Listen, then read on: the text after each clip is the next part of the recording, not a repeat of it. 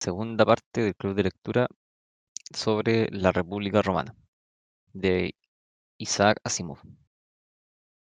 Capítulo tercero. La conquista de Italia. El Lacio y más allá de él. Hagamos una pausa para examinar el cambio en la situación del mundo en los cuatro siglos transcurridos desde la fundación de Roma. En el este, hace tiempo que el imperio asirio había muerto, vencido y olvidado. En su lugar había surgido un reino aún más vasto, más poderoso y mejor gobernado, el imperio persa, en el 350 a.C. Aunque el apogeo de Persia pasado aún, había pasado, aún gobernaba sobre grandes partes de la Asia Occidental, desde el mar Egeo hasta la India, y además dominaba a Egipto. Los griegos habían pasado por un periodo de gran esplendor durante el primer siglo de la República Romana, mientras Roma se liberaba lentamente de la dominación etrusca. La ciudad griega de Atenas llegaba a una cima en la cultura que fue única en la historia del mundo. Desgraciadamente, las ciudades griegas estaban en una lucha constante una contra otras, y por la época en que los galos penetraban en Italia central, Atenas fue derrotada en la guerra por su propio rival, Esparta, a tal punto que nunca logró recuperarse completamente.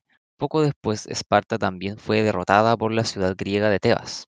En 350 a.C., las querelas entre las ciudades griegas las había reducido todas a un, eh, a un eterno tira y afloja en el que todas perdían y ninguna ganaba.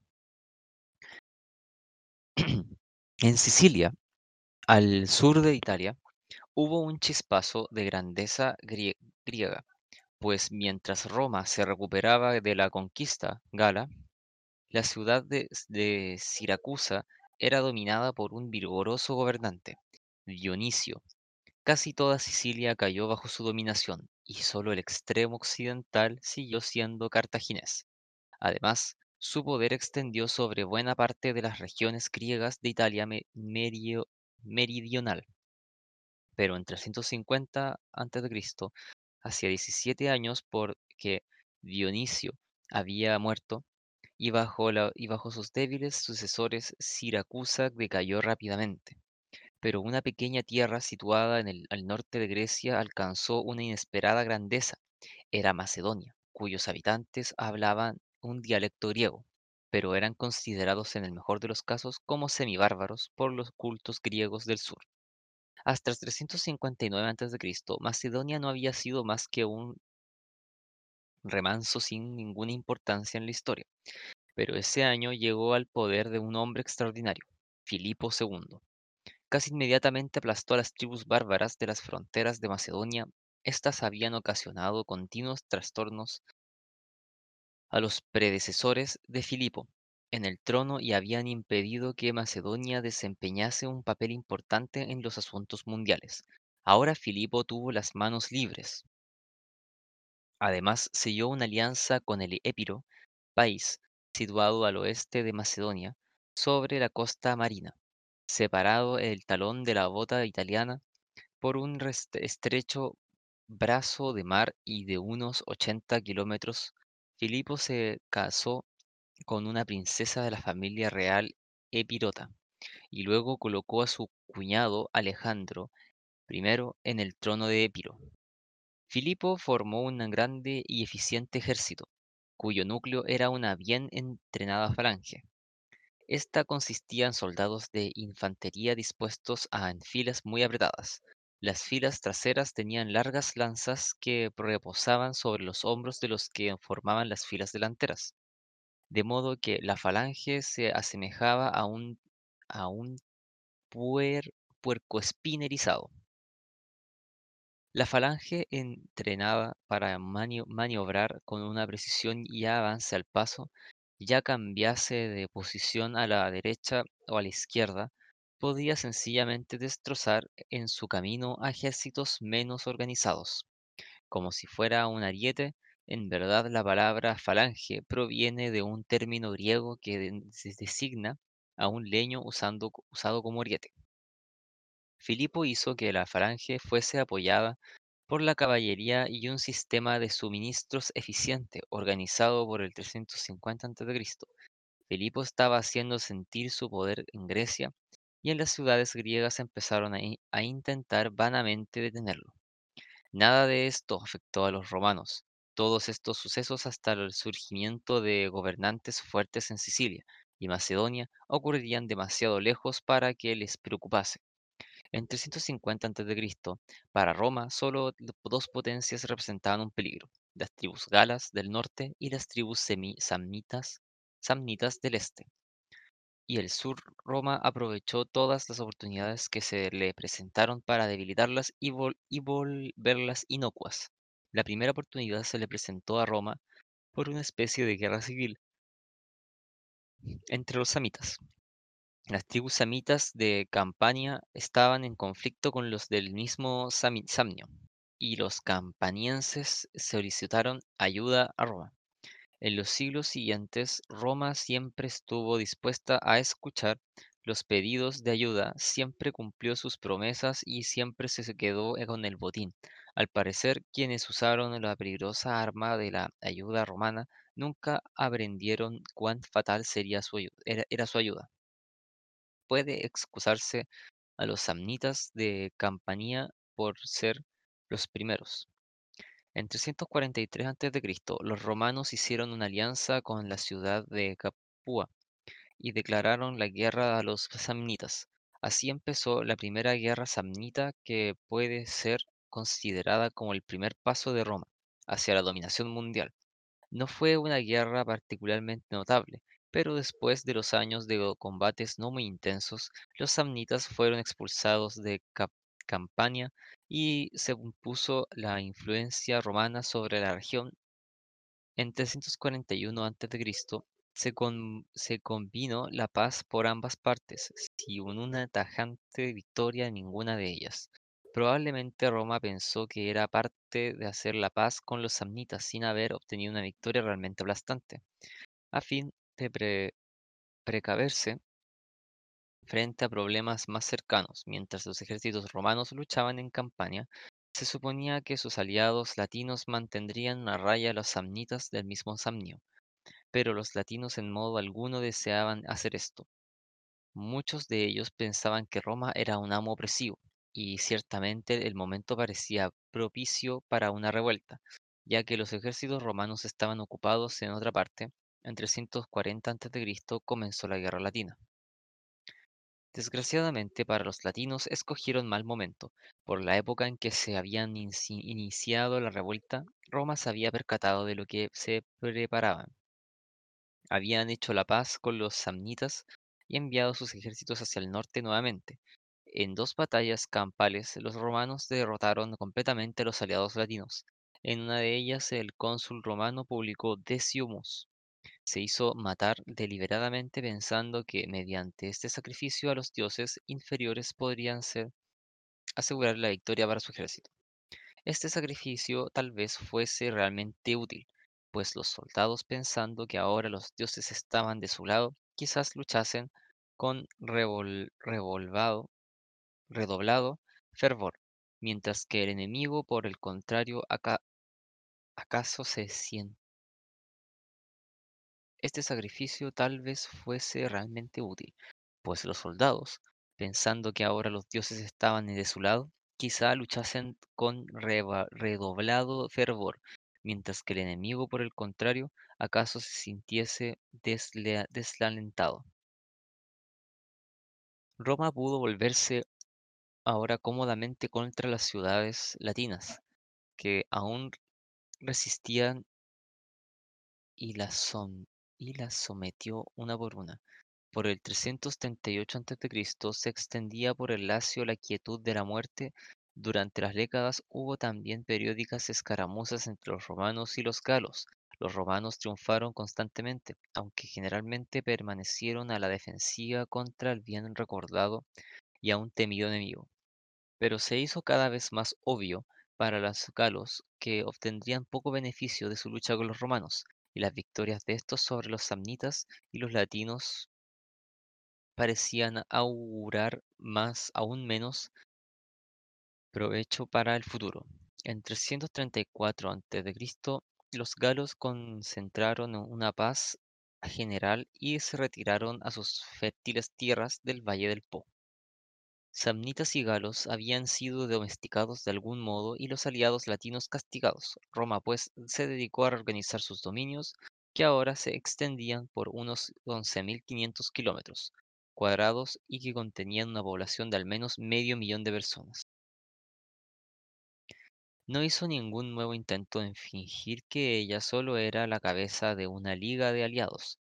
El Lacio fue convertido en territorio romano y la mayoría de las ciudades tuvieron que abandonar de forma de autogobierno y convertirse de maneras en, meras colonias. Ya no pudieron hacer acuerdos entre ellas y sus mutuas relaciones recibieron la mediación de Roma. Las leyes que la gobernaban fueron establecidas por Roma y fue al juicio de ésta al que de- debieron apelar. Sin embargo, sus habitantes podían adquirir la ciudadanía romana si se trasladaban a Roma. Esto no fue tan malo como parece. En general, el gobierno romano fue eficiente.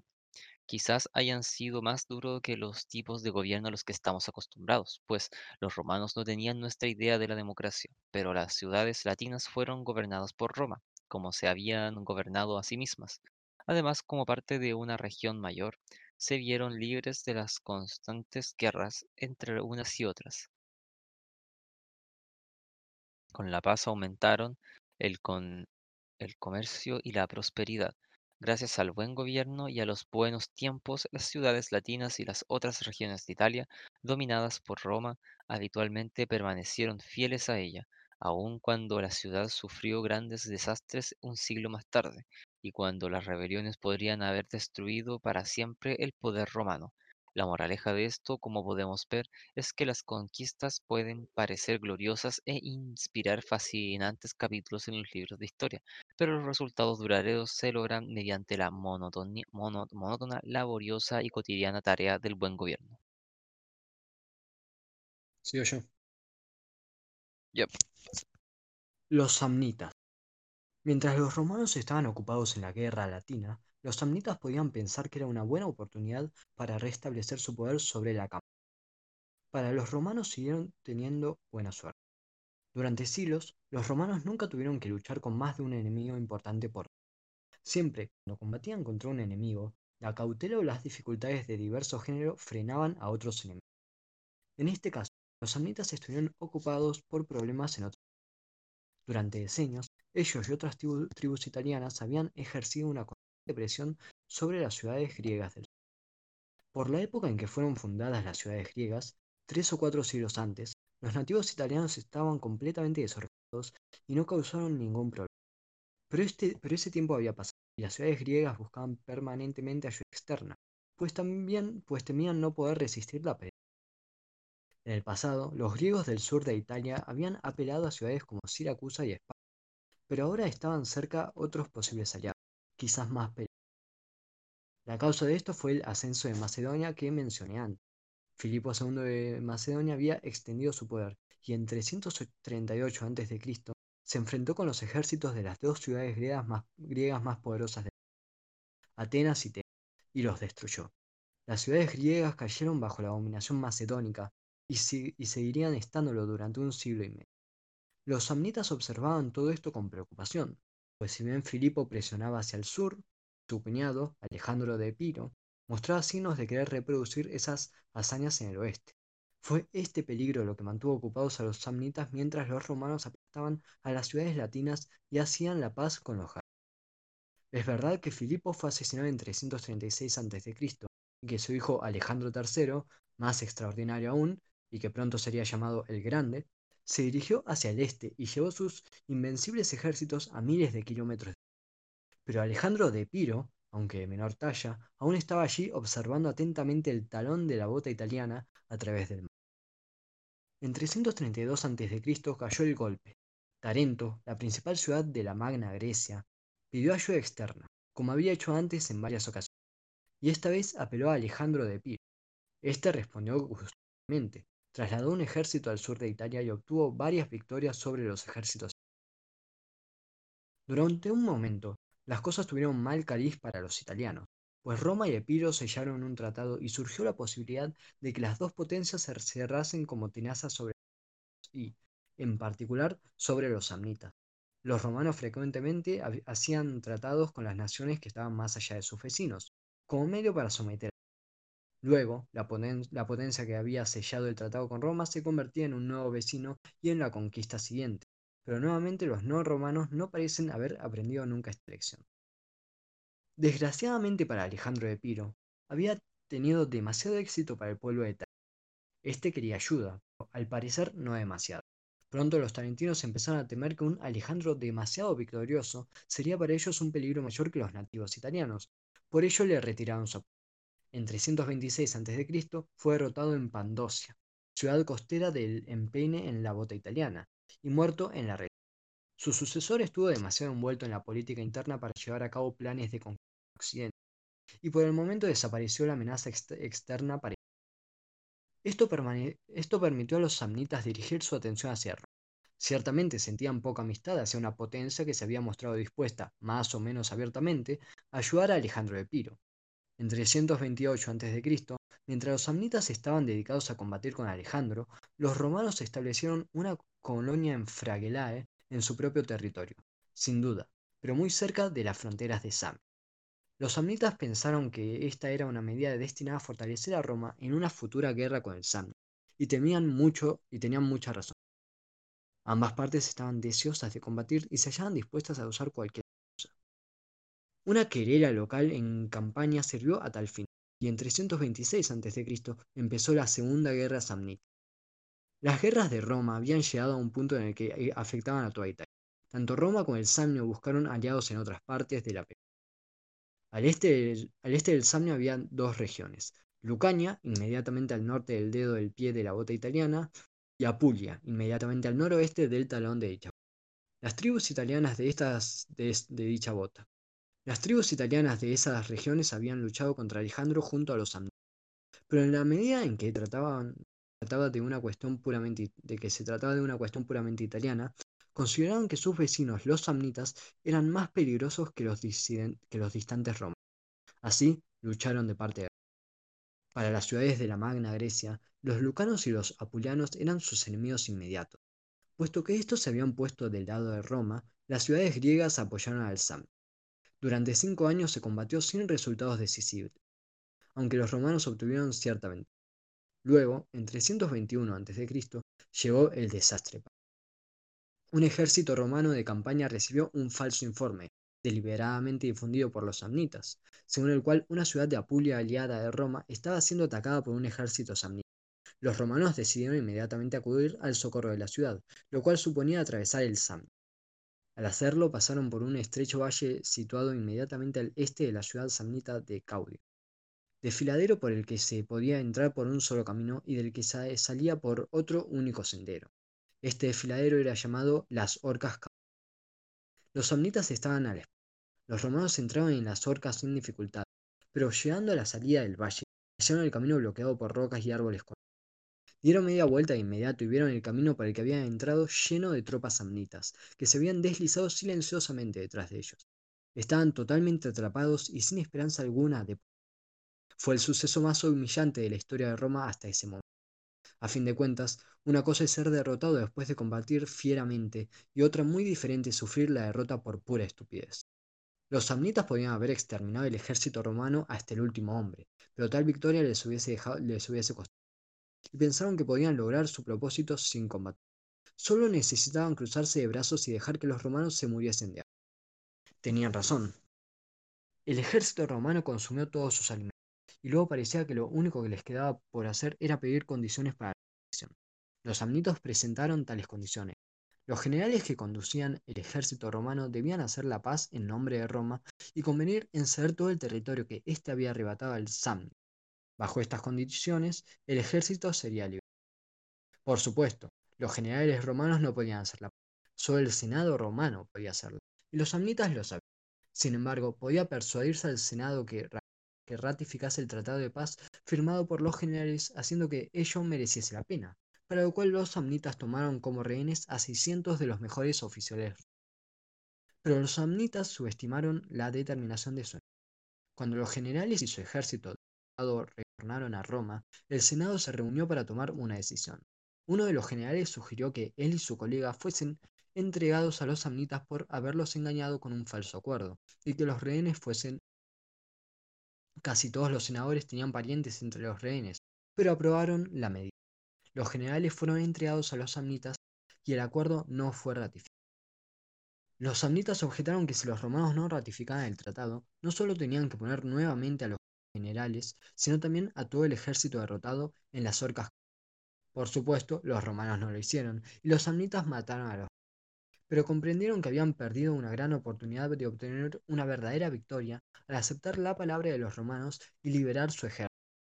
No volverían a tener otro.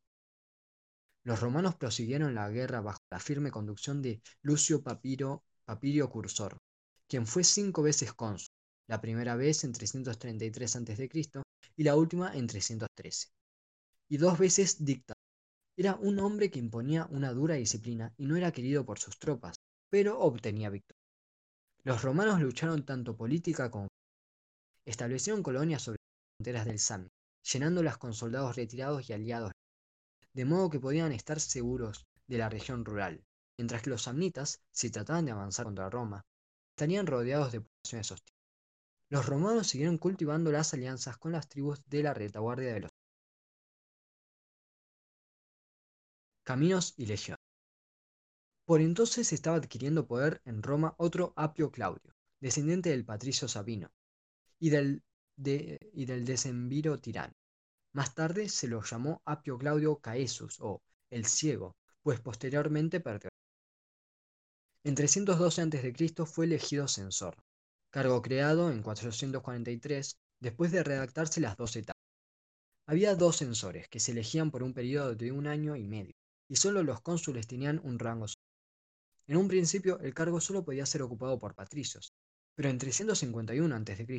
se permitió a los plebeyos acceder a él y después de 339, uno de los asesores debía ser un plebeyo. Originalmente, las funciones del, censor incluían, incluían la supervisión de los impuestos. La palabra censor proviene de una voz latina que significa poner impuestos pues hacer, eh, para ser eficientes y justos los impuestos era menester contar a la gente y evaluar sus...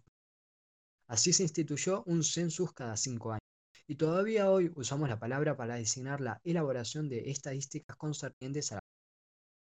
Luego, el censor tuvo también el derecho de excluir a determinados ciudadanos de las funciones públicas si habían realizado acciones inmorales. Hasta podían degradar a una persona, expulsarla del Senado o despojarla de algunos o de todos sus derechos de ciudadano si sus acciones demostraban que era indigno de ello. De aquí proviene nuestra noción moderna de censor, como alguien que supervisa la moralidad.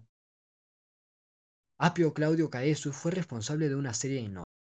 Fue el primero que extendió la ciudadanía romana a individuos que no poseían tierra esto suponía el reconocimiento del hecho de que estaba surgiendo en Roma una clase media, mercaderes y artesanos, en otras palabras, hombres de negocios, cuya prosperidad provenía de fuentes distintas de la agricultura y cuya existencia era necesario aceptar. Claudio, también estudió gramática, escribió poesía y fue el primer romano que puso por escrito sus discursos. Es considerado el padre de la prosa latina y se ve en él que Roma estaba convirtiéndose en algo más que un conjunto de agricultores y soldados. La cultura estaba empezando a penetrar en la ciudad, y algunos romanos comenzaban a pensar tanto como... Pero las acciones más importantes de Apio Claudio las llevó a cabo, las llevó a cabo en 312 a.C., cuando supervisó la construcción de una buena ruta desde Roma hacia el sudeste, a través del Lacio y la Campania, hasta Capua, una distancia de 211 kilómetros. En un principio quizás estuvo cubierta de grava, pero en 295 fue empedrada en su totalidad con grandes bloques de En años posteriores se la extendió a través del Samnio y la Puglia hasta el talón mismo de la Fue el primer camino empedrado que construyó Roma, pero en siglos posteriores, cuando dominó un vasto sector del mundo antiguo, los caminos romanos se extendieron por todas partes y se abrieron como rutas por cuales se podía trasladar ejércitos de una parte a otra del dominio según lo exigiese la autoridad. Todos los caminos partían de Roma, por supuesto, y aún usamos la frase todos los caminos conducen a Roma para significar que ocurrirá algo inédito, por muchos intentos que se hagan para.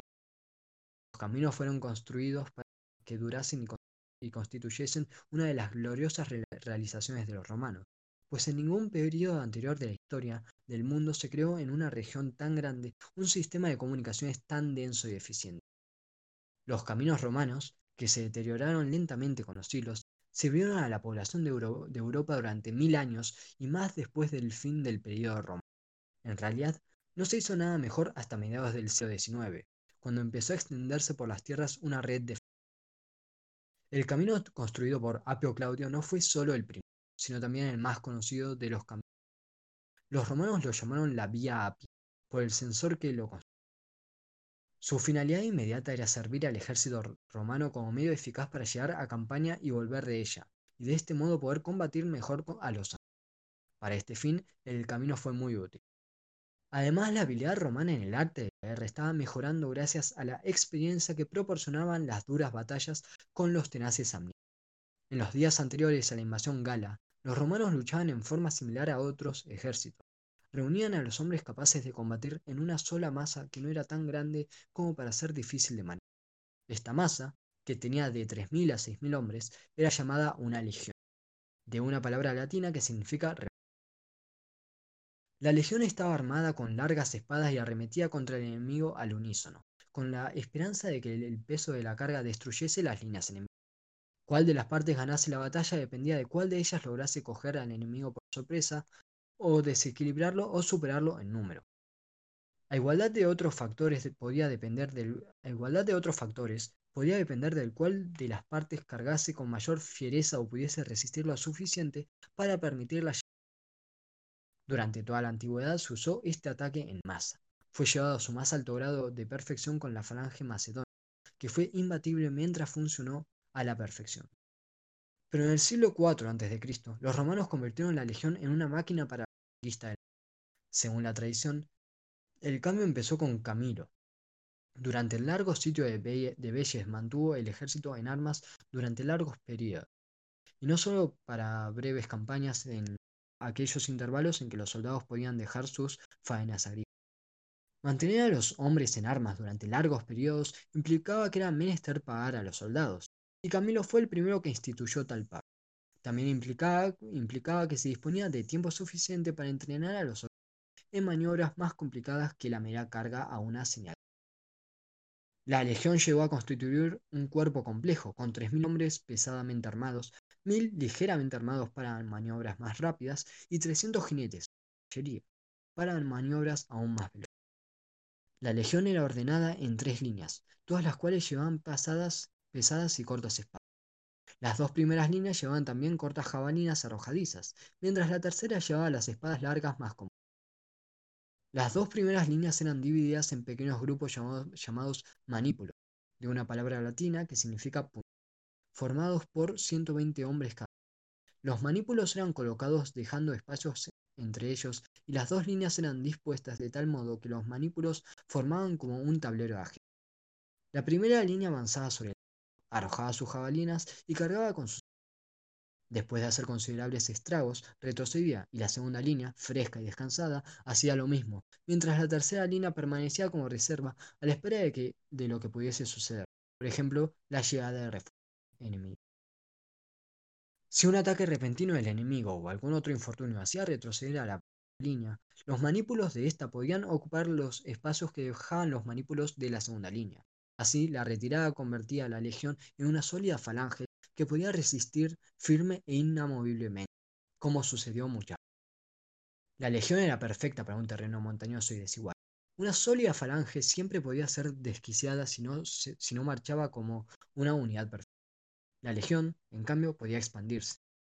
Los manípulos podían abrirse camino por las obstrucciones y luego reunirse nuevamente si era necesario. La falange era como un puño, pero nunca podía abrirse. La legión era como una mano que puede extender ágil y sensiblemente los pero que puede cerrarse en un puño en cualquier momento. El arte en desarrollo de la legión como estructura bélica estaba dando la ventaja a los romanos sobre los árabes. Esto se puso claramente de manifiesto cuando, en 312 a.C., las ciudades etruscas, meras sombras de su antigua grandeza, se pusieron en acción. Un largo periodo de paz reforzada por tratados, llegó a su fin. Los etruscos pensaron que, estando Roma en el sur, era tiempo de que Etruria luchase por su libertad. Para los romanos, en absoluto amedrentados, enviaron legiones al norte y al sur y libraron vigorosamente una guerra de dos frentes. En ella se distinguió el general romano Quinto Fabio Máximo Rulli. Anteriormente, en la guerra contra los samnitos, Fabio había atacado y derrotado, contraveniendo órdenes, a un ejército samnita durante la ausencia del dictador Papirio Cursor. Este, en su retorno, estaba totalmente decidido a castigar y quizá hasta a ejecutar a Fabio.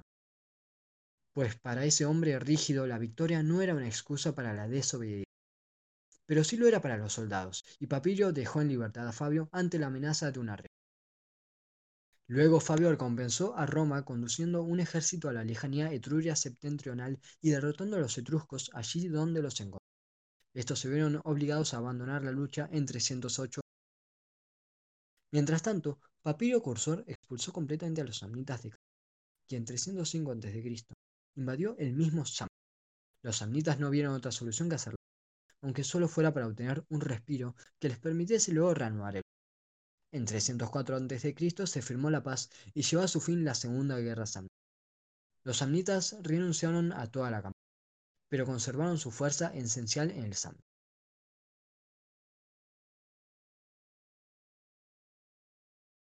El Samnio y más allá de él. Roma no ignoraba en modo alguno el hecho de que los samnitas no habían sido aplastados. Durante los años de paz se fortaleció en todas las direcciones se anexó territorio situado al oeste del Lacio y al norte del Samnio, llegando del, al mar Adriático por, por vez primera.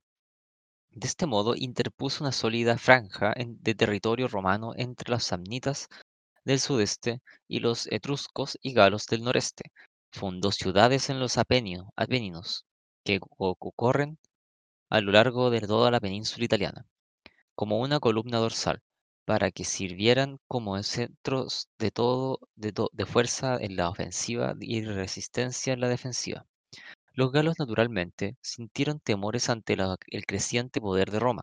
La ciudad que había tomado y, saqueado de un siglo antes había logrado surgir de sus ruinas y hacerse cada vez más poderosa. Ahora dominaba 38.000 kilómetros cuadrados de Italia central.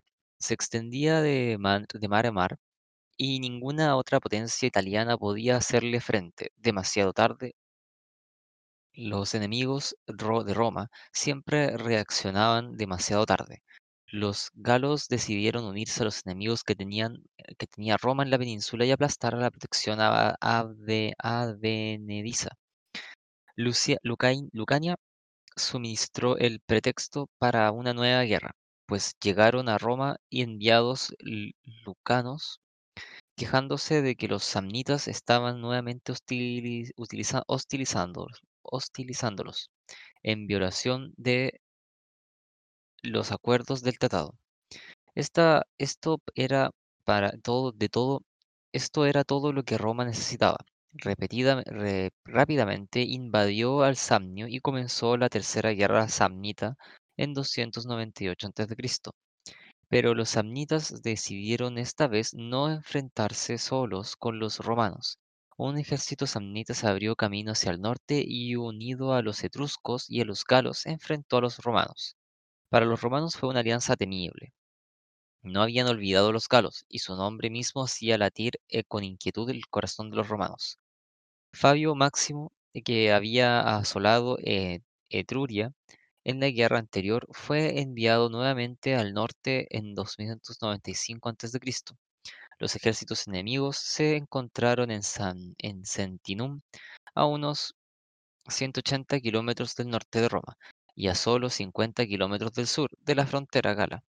Los romanos habían ido al encuentro de los galos, recorriendo bastante más que la mitad del camino. En la batalla de que sobrevino, los samnitas y los galos resistieron firmemente el ataque romano durante un tiempo, pero los etruscos se dispersaron cuando los romanos enviaron un destacamento a saquear Etruria. El cónsul colega de Fabio era Decio Mus, hijo y tocayo del cónsul, que se sabía que se había dado muerte para obtener la victoria durante la guerra latina. El hijo decidió ahora hacer lo mismo y después de apropiados ritos religiosos, lanzó la línea del frente en una en busca de la muerte y la encontró. Finalmente los romanos triunfaron, los restos del ejército samnita se retiraron apresuradamente y los galos fueron prácticamente barridos. La victoria romana fue completa, pues las pérdidas enemigas habrían sido tres veces superiores a las romanas. Terminó el terror que inspiraba el nombre de los galos.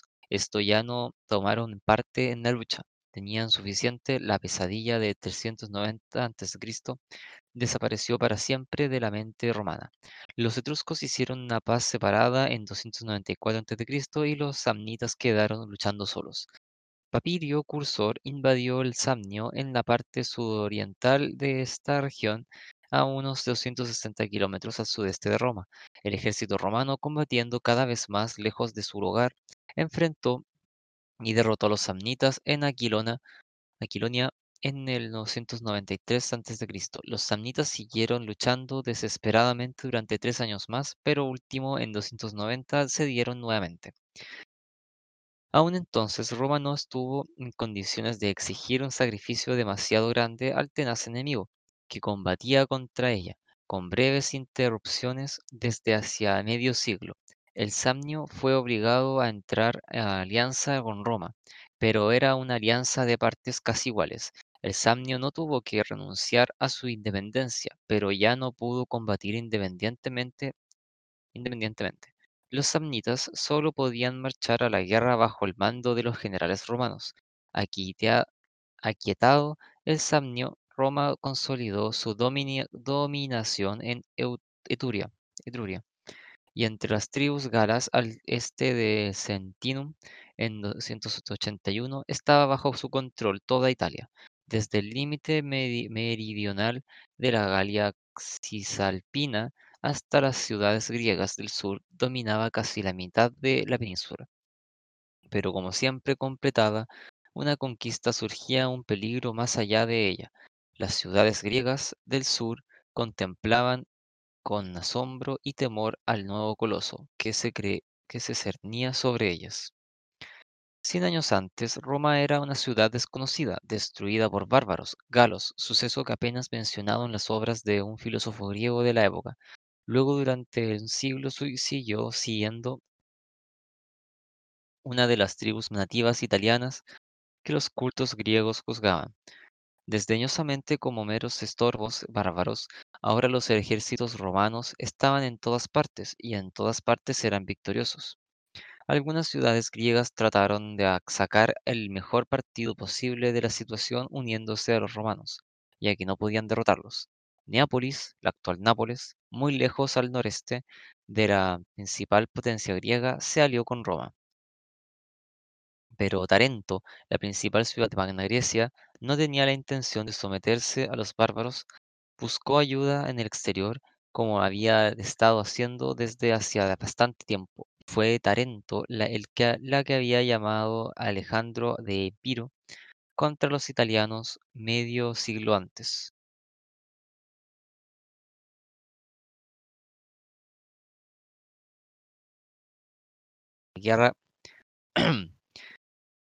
Mientras Roma se hallaba profundamente empeñada en la guerra con el Samnio, los tarentinos pensaron que habían encontrado en Sicilia al hombre apropiado, un capaz general Aga- Agatocles.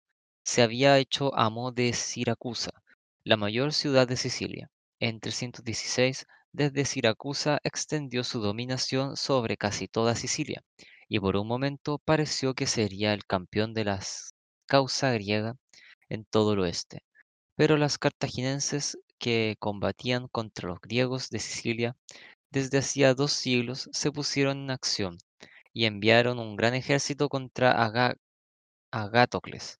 Este fue derrotado en 310 y acorralado en la misma Siracusa.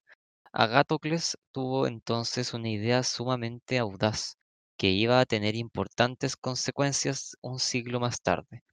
Decidió llevar la lucha a la misma Cartago. Se deslizó fuera de Siracusa con un pequeño ejército y se dirigió hacia la costa africana, eludiendo la flota cartaginesa. Los cartagineses fueron totalmente tomados por sorpresa.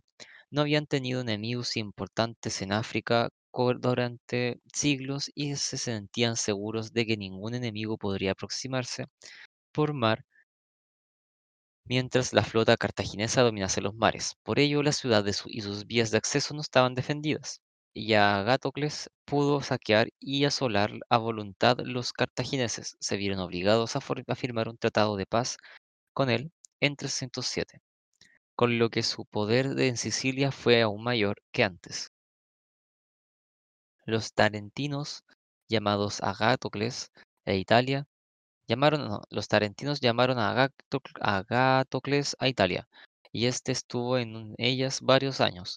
Los romanos, activamente empeñados en sostener, en someter a los samnitas y a consolidar sus conquistas, le prestaron poca atención. Bajo un, bajo un hombre como Agatocles, los griegos de Occidente podrían haber llegado a ser suficientemente fuertes como para resistir a los romanos, pero Agáctocles no pudo hacer que los tarentinos permaneciesen firmemente a su lado. Como no lo habían conseguido, lo que habían antes ayudado a Tarentlo, los tarentinos querían ayuda, pero no deseaban ver perturbado su cómodo y próspero modo de vida mientras se los ayudaba, ni que quienes los ayu- ayudaban tuviesen tanto éxito que llegasen a ser peligrosos. Agatocles se estaba acercando a los Agatocles estaba acercando a los 70 años y abandonó la lucha.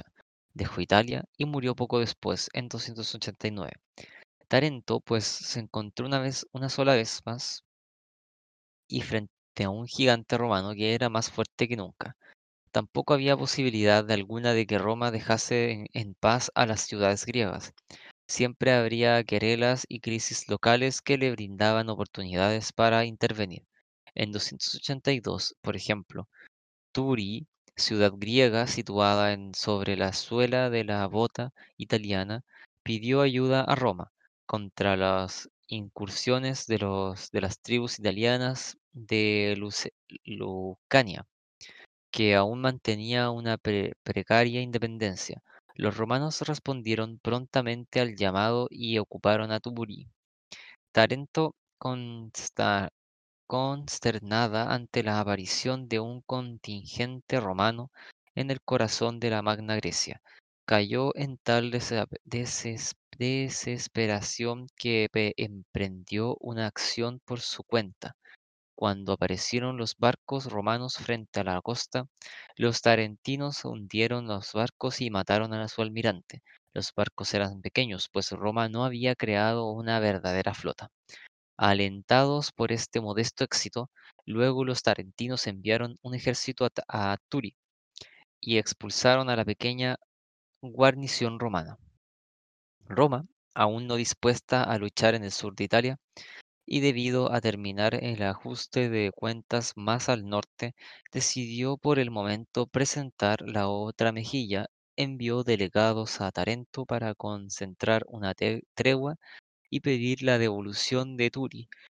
Los tarentinos se rieron de la manera romana de hablar griego, y cuando los embajadores romanos estaban abandonando el centro del gobierno, un pillo, un pillo de la multitud orinó deliberadamente la toga de uno de ellos.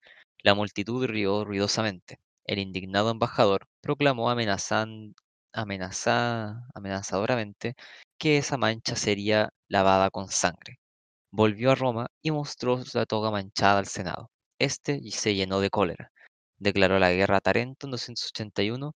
Ahora los tarentinos se sintieron realmente atemorizados.